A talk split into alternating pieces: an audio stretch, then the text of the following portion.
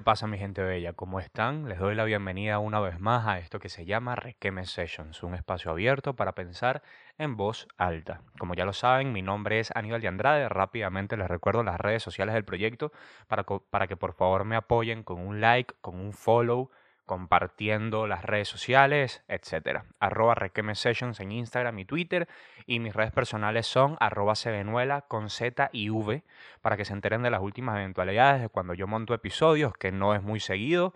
Así que de esa manera se pueden eh, asegurar de que van a recibirlo tan pronto como yo lo saque. Igualmente, les invito a que por favor, si aún no se han suscrito al canal de YouTube, lo hagan y le den a la campanita para que les llegue una notificación de cuando yo saco episodio y al mismo tiempo, si les gusta más bien escuchar esto a través de Spotify, pues que hagan lo mismo, den follow al canal de Requeme Session en Spotify y así todo el mundo feliz y contento. Eh, tengo que empezar por eh, aclarar que esta es como la tercera vez que grabo este episodio. Eh, es decir, la tercera vez que grabo este tema, hablo de este tema, literalmente hay tres versiones con esta, de este episodio ya. Y se debe a que, pues bueno, he tenido como problemas con la parte de la edición.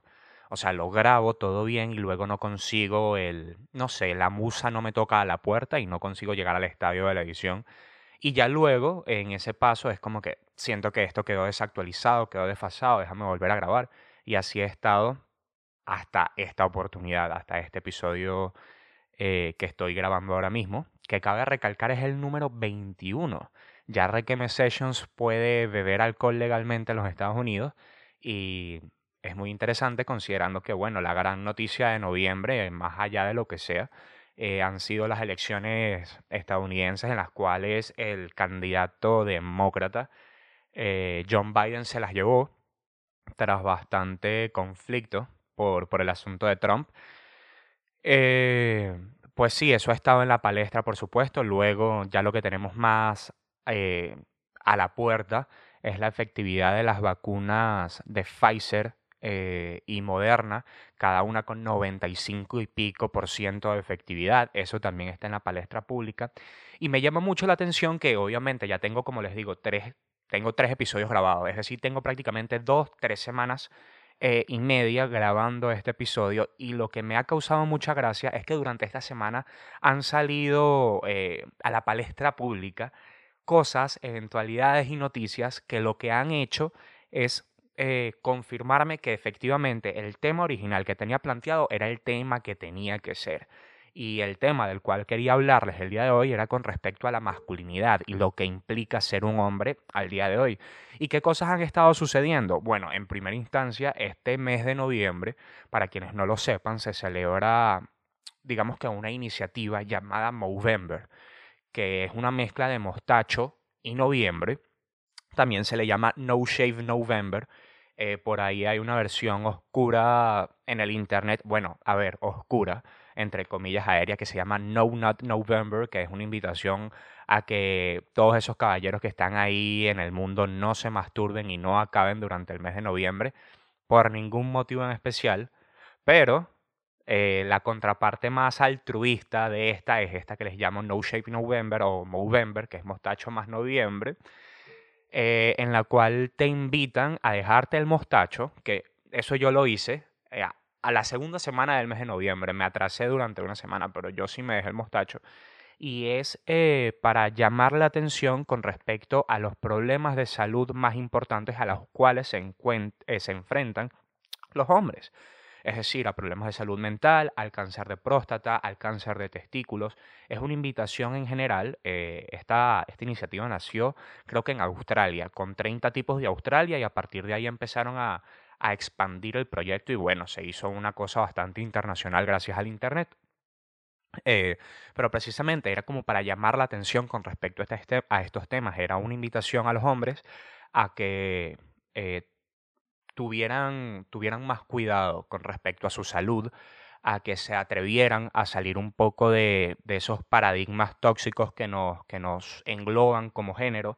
Es decir, a ser una persona, a ser reservados con respecto a lo que nos pasa, con nuestros problemas, a tragarnos eh, todo lo que nos aqueja y no compartirlo, eh, ellos es como que desafían un poco eso y la invitación es precisamente a cuidar de la, salud, a quizás si estás en edad de hacerlo, hacerte un examen de próstata o hacerte un examen de, general para saber que todo está bien, eh, que te mantengas activo, que te mantengas haciendo ejercicio, etcétera, etcétera.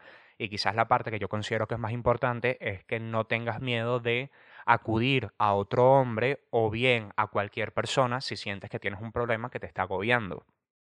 Eh, eso por ese lado. Y luego la conversación se hizo muchísimo más interesante eh, dentro de este sentido, como les comento, porque salió una, una editorial, no recuerdo bien para qué revista, una de estas revistas fancy, que si Vogue o, algo por el estilo, del señor Harry Styles, en el cual el caballero eh, en, esta, en este editorial sale con vestido y sale con falda, salieron una cantidad de personalidades de la, de la, política conservadora estadounidense a decir que esto obviamente era un ataque contra la masculinidad, que era de nuevo la caída de Occidente, era un índice más o una, digamos, una seña más de, de, la perversión que está llegando a todos los hogares occidentales, que es definitivamente la caída y es el fin de los hombres masculinos.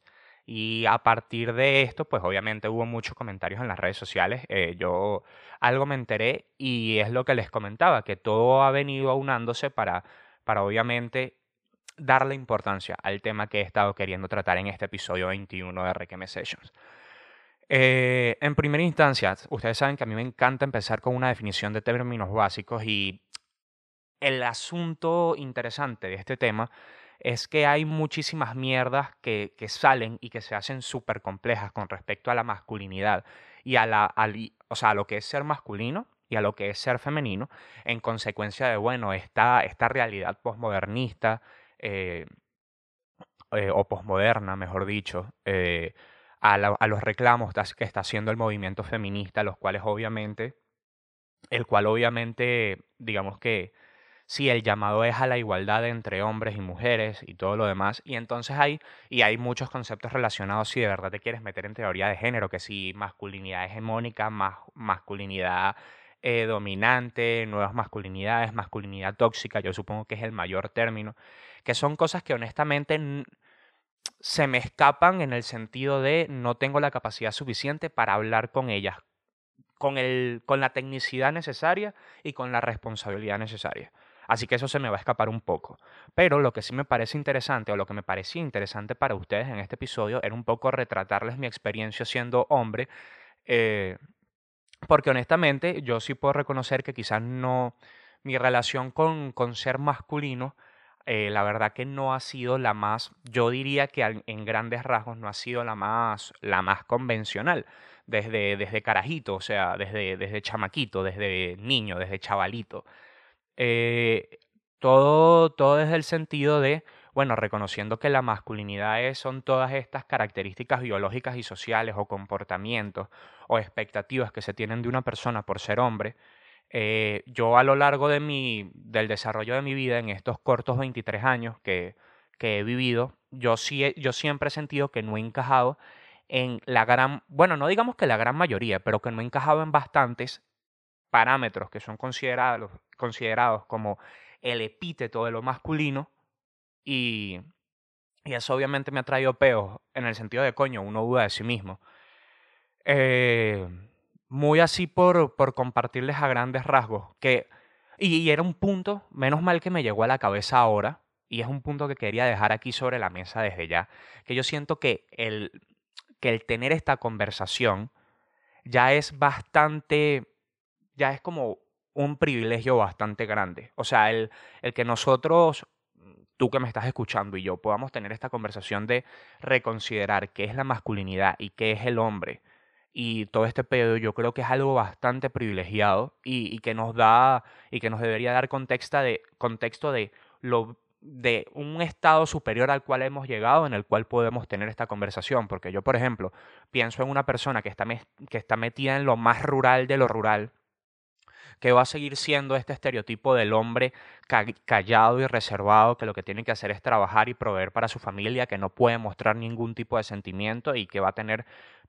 eh, va a ser más propenso quizás a la violencia o a todo lo demás y eso existe todavía en lo más profundo de, la ruralidad de absolutamente cada país del mundo. Yo me imagino allá en el campo un señor o Amazonas profundo, qué sé yo, en Venezuela, un tipo que va a ser tan tipo y tan macho como siempre lo habrá sido y quizás yo me imagino que aquí en España, a pesar de que es un país desarrollado y es primer mundo y todo lo, demás, quizás en el pueblito más conservador de Castilla-La Mancha también va a existir un hombre que va a ser lo más tradicional y lo más machista que vaya a ser. El punto es ese, que el que tengamos, el que tengamos esta conversación, yo considero que ya es, ya es un avance importante. No es ni de cerca eh, a lo que se quiere llegar, pero que ya es un avance importante. Y bueno, habiendo aclarado ese punto, eh, hay cosas con las cuales yo me he enfrentado con respecto a la, a la masculinidad que obviamente, o sea, que mm, son más o menos importantes, son una mayor o una menor tontería. Por ejemplo, yo nunca he sido una persona muy deportiva, una persona muy atlética, eh, y eso siempre, o particularmente en, en, el entorno escolar en el cual yo crecí, eso era como más o menos un, un escalón más abajo, por ponerlo de alguna manera. Eh, y como les digo, esto es más o menos una tontería. Una cosa a la cual yo nunca tampoco fui muy propenso, eh, y, si me, y, uno se da cuenta de que es el cliché y que el cliché se cumple, es que tampoco fui nunca una persona, digamos que muy violenta o, o sea, o como que estuviese dispuesto siempre a, a resolver un problema demostrando fortaleza física o queriendo intimidar en lo absoluto, inclusive hasta el día de hoy lo mantengo, soy una persona que le tiene bastante repulsión al, a la confrontación, a la discusión fuerte y es algo que no me gusta, de repente prefiero eh, quedarme callado y meterme la lengua en el culo antes de pasar por una discusión, que en estos días en particular tuve una circunstancia en la cual me pasó lo contrario, eh, fue, fue, una experiencia durante clases que dije lo que sentía y lo que, lo que quería decir que obviamente ni fue, no fue ningún altercado violento ni en lo más mínimo, pero eso fue como no quedarse callado. Y es este peo de, de decirlo y mientras lo comentas, que el pulso te, se te venga abajo, que empieces a temblar por, ¿sabes? Como por, no digamos que es impotencia ni nada por el estilo, pero eso, como que la tensión del momento te, te gana. Yo supongo que eso también es, también es una de las características. ¿Por qué? Pues obviamente en estos cánones eh, tradicionales de lo que es la masculinidad, pues obviamente se espera que el, que el hombre o que el niño en formación, en paso a ser hombre, pues sea eh, un poco asertivo, para no decir agresivo, o que sea una persona quizás un poco atlética, eh, o qué sé yo, y están como entonces después estos dos balances de que, bueno, si no eres una persona especialmente atlética, quizás es que tienes muchísima más predilección por lo académico, por la persecución de lo, de lo intelectual, pero no terminas de llegar allí me explico. Y como les digo, estas son como las tonterías más... Esto, son, esto es como lo más tonto. Porque en dado caso, el, el problema principal que yo tuve creciendo y, que tengo hasta el día de hoy eh, está alrededor de este peo de que los hombres no deben mostrar sus sentimientos, en el sentido de que un hombre siempre tiene que ser fuerte y un hombre no puede mostrar debilidad. Y yo obviamente con ese parámetro no encajaba en lo absoluto, porque yo durante todo mi crecimiento, durante toda mi etapa de bachillerato y del colegio, era un niño demasiado llorón. Demasiado, demasiado, demasiado llorón. O sea, era una exageración. Yo, tú podías pensar esto, que quizás yo no tenía, o sea, que yo no tenía ningún por justificar, si tú quisieras justificarme mi acción, o si yo quisiera justificarme mi acción, yo pudiese explicar que, eh, que, que, ah, bueno, él es un niño que no tiene miedo a mostrarse vulnerable y que por tanto llora porque él quiere llorar o porque así, ¿sabes? Y que no le da pena ni nada por el estilo. Pero ese honestamente no era el caso. Sencillamente, y es aquí donde está, es aquí donde yo pienso que no todo, no todo lo tradicionalmente masculino es malo y ya voy a llegar a ese punto. Pero lo que pasaba no es que yo fuese una persona que no tuviese ningún tipo de desinhibición en mostrar mis sentimientos o cuando yo me sentía mal, sino que al contrario era una persona que no sabía controlar sus sentimientos. O sea que yo dejaba que mis sentimientos eh, me, me sacaran la mejor factura y a partir de ahí pues lloraba por todo o lloraba por cualquier cosa. Eso sumado que er, era ahí y honestamente sigo siendo una persona bastante sensible en general. Cualquier cosa me afecta mucho. Eh, entonces a partir de ahí, pues bueno, se iba formando, se iba formando este, este criterio. Y yo creo que lo más... Y, y esos son problemas que, bueno, poco a poco se han ido quedando en la niñez, eh, que quedan como una anécdota y como un estadio para, digamos, del cual yo aprendí en este camino a través de la adolescencia y ahora que me estoy consolidando en mi adultez o en mi joven adultez. Pero yo creo que el, problema más o el prejuicio más heavy que, que he experimentado y que se extiende hasta el día de hoy, porque es una mierda que, que como que pasa hasta este día, es este peo de, de, que el hombre siempre tiene que ser un don Juan, en el sentido de que un hombre siempre, desde en cierta perspectiva, un hombre siempre tiene que ir, siempre tiene que estar buscando a alguien o, o todo lo demás. Y eso se traduce en muchísimas cosas, porque eh, yo he experimentado, o sea, por ponerte un ejemplo, dentro de estos mismos prejuicios y todo lo demás, eh, yo no he sido una persona, yo nunca he sido una persona especialmente hábil en esto del flirteo, en esto de coquetear, en esto de, de, chancear, nunca he sido eh, hábil con eso. A partir de allí, pues, soy una persona súper o muy poco experimentada y todo lo demás, y eso, bueno, sigue evolucionando hasta el día de hoy. A ver, yo, yo mi primera novia la tuve hace poco. Eh, y esa ha sido absolutamente toda mi experiencia y ya. Y es como esta expectativa que está sobre ti, de que tú tienes que estar siempre pendiente de una jeva, siempre tienes que estar activo y todo lo demás. Y yo he sentido, es, es chimbo decir esto, pero yo he sentido lástima de compañeros hombres ante la realidad de que de comentarles que, por ejemplo, soy un tipo de 22, 23 años, 23 años y soy virgen. Y al día de hoy sigo siendo virgen y sigo recibiendo como una cara de ¡Ah! cuando la gente se entera. Y es como ¿cuál es el cuál es el peo? Y entonces aquí viene el este asunto de de, de, no, bueno, sí, pero no importa, eso no importa, eso no tiene nada que ver. Eso, y eso te lo dicen después de que se sienten como que súper asombrados porque descubren que eres un hombre de 23 años que, que todavía no ha tenido relaciones sexuales o que X, ¿sabes? ¿Y cuál es el problema, y cuál es el problema de esto? En realidad, eh, que es el meollo del asunto.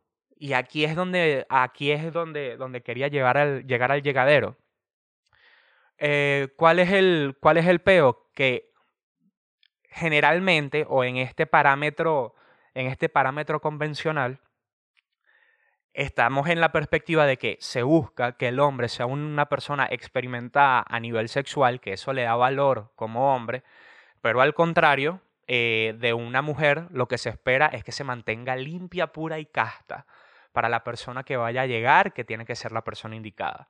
Entonces, ¿en qué se traduce esto?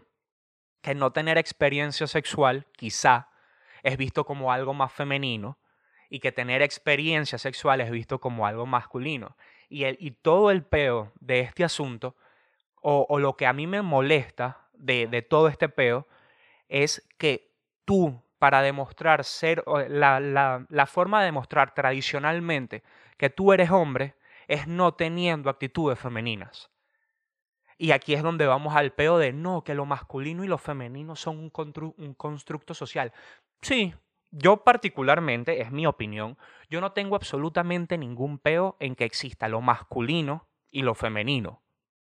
A mí eso no me quita dolor de cabeza y no, y no creo que debería haber problema con eso. El asunto está en que la gente debería saberle a culo qué tantos rasgos femeninos y qué tantos rasgos masculinos decide tener una persona porque hay muchísima, muchísima virtud en, en, que un hombre tenga ciertos rasgos femeninos o que tenga todos los rasgos femeninos que le salga del forro del culo y lo mismo viceversa, que una mujer decida tener todos los rasgos masculinos que ella quiera o que se sienta cómoda teniendo y que eso no debería ser ningún tipo de condena para nadie. Y es, y es profundizando un poquito más. Ya les he comentado como el primer gran estigma que me ha, o sea, que me ha acompañado hasta esta etapa de mi vida, que es como eh, el prejuicio que yo he tenido por, por seguir siendo virgen, por seguir siendo un hombre virgen eh, a esta edad. Y bueno, obviamente, no sé aquí, pero por ejemplo en España, en, perdón, no sé aquí en España, pero por ejemplo en Venezuela, en Venezuela entre los círculos más tradicionales decirle virgen a un hombre es un insulto. Te dicen así literalmente, maldito virgen. Y luego lo que acontece también, y es parte de esta, de esta mierda que tú tienes que siempre estar demostrando eh, que eres un hombre y que si no estás demostrando constantemente que eres un hombre, entonces no eres hombre, eres mujer, es que yo en, ciertas, en ciertos estadios de mi vida me ha asomado al peo de que a mí, de que presumen de que yo soy homosexual porque de repente no me ven, no, no me ven siendo asertivo al acercarme con una mujer. Entonces yo soy o, que estoy metiendo o que estoy metiendo pinta para que nadie me descubra que yo estoy enclosetado o X o Y, que es súper, súper chimbo porque parte de la premisa homofóbica de que los hombres homosexuales no son hombres, porque no les gustan las mujeres. Y volvemos al mismo ciclo coño madre, que, sin, que tienes que siempre estar demostrando que no eres femenino para asegurar que eres masculino. Y es como súper heavy y, es lo que, bueno, yo les comparto aquí la, anécdota particular porque es lo, que, es lo que acontece. Yo recuerdo que estaba en un evento y tal de estas mierdas en las cuales yo participaba, que eran los modelos de Naciones Unidas. Estábamos preparando, era un evento que tenía inauguración y clausura. Yo era parte del MIEM, o sea, yo era parte de la, de la organización del asunto. Y yo recuerdo, y esta es una lección para que aprendan con quién compartir sus historias y con quién compartir sus problemas. Yo recuerdo que eh, había estado hablando con, había estado conversando con una amiga, así como con una conocida, eh, de de repente, qué sé yo, una movida que yo tenía con una niña que me gustaba en el momento, pero yo no me, obviamente, es como mi característica primordial, no me terminaba de lanzar, no terminaba de recoger los cojones para decirle algo, no sé qué. Y ella yo no sé por qué a partir de un punto empezó a decir que si yo era gay y no sé qué más, como que no, tú como que eres gay. Y yo en ese momento ni siquiera me lo tomaba mal. Fíjense ustedes cómo era, cómo era el, pensamiento en esa etapa de crecimiento. Yo ni siquiera me lo tomaba mal en el sentido de, eh, de ser gay es malo, sino que yo pensaba, el coño es su madre. De repente ella hace este comentario, quizás otras niñas pueden llegar a pensar que yo soy gay y por lo tanto de repente yo tengo una dificultad mayor intentando acercarme a ellas porque quizás ellas no me ven eh, lo suficientemente masculino. Ese era, eh, en ese momento cuando me pasó esa mierda, ese era mi peo, mi peo mental. Y para resumir la anécdota, pues hubo un momento en el cual como que estaba todo el mundo terminándose de arreglar, porque era un día largo, había gente que se llevaba mudas de ropa para la, la vaina de clausura y no sé qué, y había un grupo de niñas cambiándose. Eh, y yo como que pasé rápido porque necesitaba sacar mi bolso de ese sitio y entonces la, la, la, muchacha en cuestión dijo, no, no, no, chicas, ustedes no se preocupen, que a él no le interesan las mujeres, no sé qué, así frente a todo el mundo. Y eso fue como un, ¿sabes? Como un, jab, como un uppercut al, a la barbilla y yo me quedé así como que mierda. Y me preguntas cuál fue mi reacción y ahora mismo ni siquiera la recuerdo. Pero más allá de, lo que les digo, que tiene el, el, el, trasfondo homofóbico horrible y esta nota que establece que la gente, o sea, que los, que los hombres homosexuales no son hombres, también tiene dentro de sí toda esta masculinidad tóxica, particularmente reflejada a través de una mujer, o este machismo que, sabes, todos somos víctimas de esa mierda, este machismo reflejado a través de una mujer, y más allá de eso, coño, partamos del supuesto que yo efectivamente era homosexual, que yo efectivamente era gay mierda, eso de sacar a alguien del closet está feo. Eso es un proceso. Eh, he tenido la oportunidad de atravesar eso con amigos muy cercanos.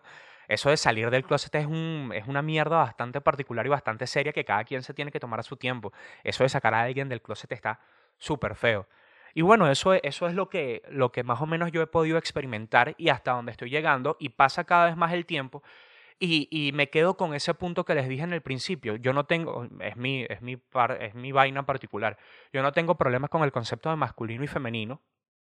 Y honestamente cada vez me voy dando más cuenta de los beneficios que me, que me pueden traer a mí como hombre eh, considerar conductas que son tradicionalmente femeninas. Ser quizás un poco más sensible, un poco más empático, tener un poco más de, delicadeza, que como les digo, son cosas tradicionalmente femeninas. Yo no veo problema con eso. Y al mismo tiempo, no creo que debamos condenar a una mujer porque es el peo, es el peo interesante al hablar, al hablar de la masculinidad, eh, que yo creo que tiene, que tiene bastante que ver con cómo nos relacionamos los dos géneros. Eh, que no, no tiene por qué condenarse si una jeva si una chama es muchísimo más asertiva, muchísimo más, si tiene una actitud dominante entre los demás, porque eso depende muchísimo de cómo fuimos criados, de nuestra actitud y, todos tenemos que respetarnos a final de cuentas como somos, que es como el meollo del peo. ¿Cierto? Entonces, sí, yo creo que, que primordialmente eso, yo la verdad que agradezco, agradezco un montón, eh, no sé, yo supongo que la crianza que, que recibí y todo lo demás, porque, por ejemplo, hoy en día pienso eh, en que en todo esto, que no es mentira, el machismo o esta actitud tóxica con respecto a la masculinidad, yo obviamente veo que las principales víctimas son las mujeres. Eso, eso dalo por hecho, ese es la, el reclamo del feminismo y todo lo demás. Pero es que honestamente los hombres también sufren de este machismo. Eso es, eso es, una, eso es una verdad absoluta. En el sentido de, yo me pongo a pensar que yo quizás con un poco menos, un poco menos de suerte, si yo no hubiese tenido una guía y un respeto de mis padres eh, y un, ¿sabes? y el apoyo de mis padres, y si yo hubiese pasado muchísimo más tiempo en internet que quizás lo hice, que de lo que lo hice durante mi etapa de formación y con todas las características de las cosas que me pasaron, quizás yo pude haber terminado siendo un maldito incel. Que si no conocen el término, el incel es eh, un, una contracción de involuntary celibate, algo por el estilo, o sea, un célibe involuntario. Son es un grupo, es una, no sé, una subcultura urbana por internet que es un montón de niños, eh, jóvenes, adolescentes que se quejan porque no consiguen, eh, no consiguen tener sexo, no lo hacen voluntariamente y le recriminan eso a las mujeres y a los hombres que sí consiguen tener sexo. Son, es un movimiento que se victimiza absolutamente y que es, e, es, lo triste del asunto, que están absolutamente acomplejados por los conceptos de masculinidad tóxica y más allá de eso, en ellos se escudan para tener actitudes violentas y misóginas y, y coños de madre. Entonces es como que he tenido, he tenido la fortuna de, a final de cuentas, poder evolucionar más allá o más acá dentro de unos parámetros que, bueno, que lo llevo poco a poco, que es una reflexión que, que voy llevando. Y y es eso, es un... Es este peo que les comentaba anteriormente de que uno como que siempre tiene que estar demostrando que es suficientemente hombre, que eso. Porque, por ejemplo, ahora recientemente, por, por cosas que he estado viviendo en mi vida, tomé una decisión eh, bastante fuerte que de la cual, eh, con la cual todavía tengo peos asimilando o asumiendo las responsabilidades o las consecuencias de la misma, de cierta manera. Y una de las principales, eh, uno de los principales productos de todo ese requeme de tomar esa decisión es que literalmente se me pasó por la cabeza si yo era suficientemente hombre eh, por haber tomado la decisión que tomé. Y es una vaina a la cual me estoy enfrentando al, al día de hoy, ¿no? Yo creo que es un proceso que, bueno, que dentro de todo, eh, volvemos al, al inicio del peo, por eso es que, me, por eso es que hago realmente Requeme Session y es algo que estaba pasando. En este sentido, lo importante es conversarlo en un ambiente de gente que sepas que, que te va a comprender, que te va a ayudar y que te va a dar una buena perspectiva.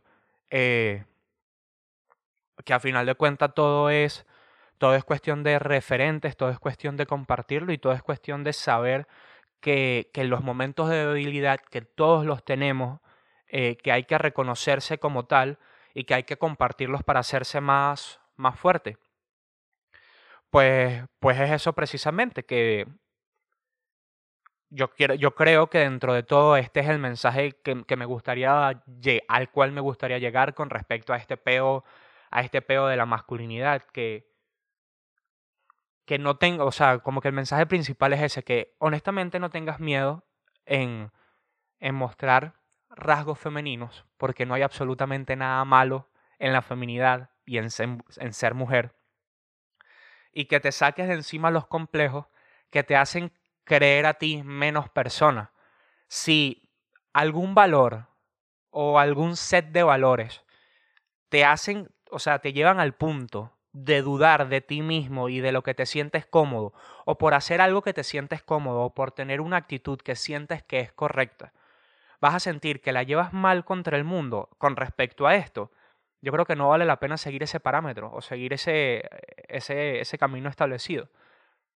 Yo creo, que, yo creo que va un poco por allí. hasta aquí yo creo que podemos dejar la conversación del día de hoy, un poco bastante dispersa como siempre, pero ya saben que esa es la marca de la casa.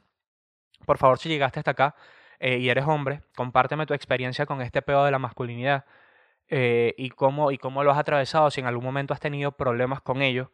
Eh, y no sé, entablamos una conversación y, y nos damos apoyo, bro. Que es lo que, que es lo que toca. Y bueno, obviamente tengo que, voy a cerrar con esto que obviamente lo estoy, lo estoy ya, ya hice como el comentario un poco, que es lo que les digo, yo hablo bastante desde una, desde una posición bastante privilegiada con todo y todo, porque si yo me estoy enfrentando estas vainas desde aquí, yo no me quiero imaginar los retos a los cuales se enfrenta quizá una persona, un hombre homosexual, considerando todo lo que ya dije, e inclusive muchísimo más, una persona transexual o X o Y. Así que bueno, a partir de aquí yo creo que, que queda abierta a muchísimo más la conversación. Saben que tenemos los canales por las redes sociales para continuarla. Y, sin más, aquí nos quedamos hasta el, hasta el día de hoy.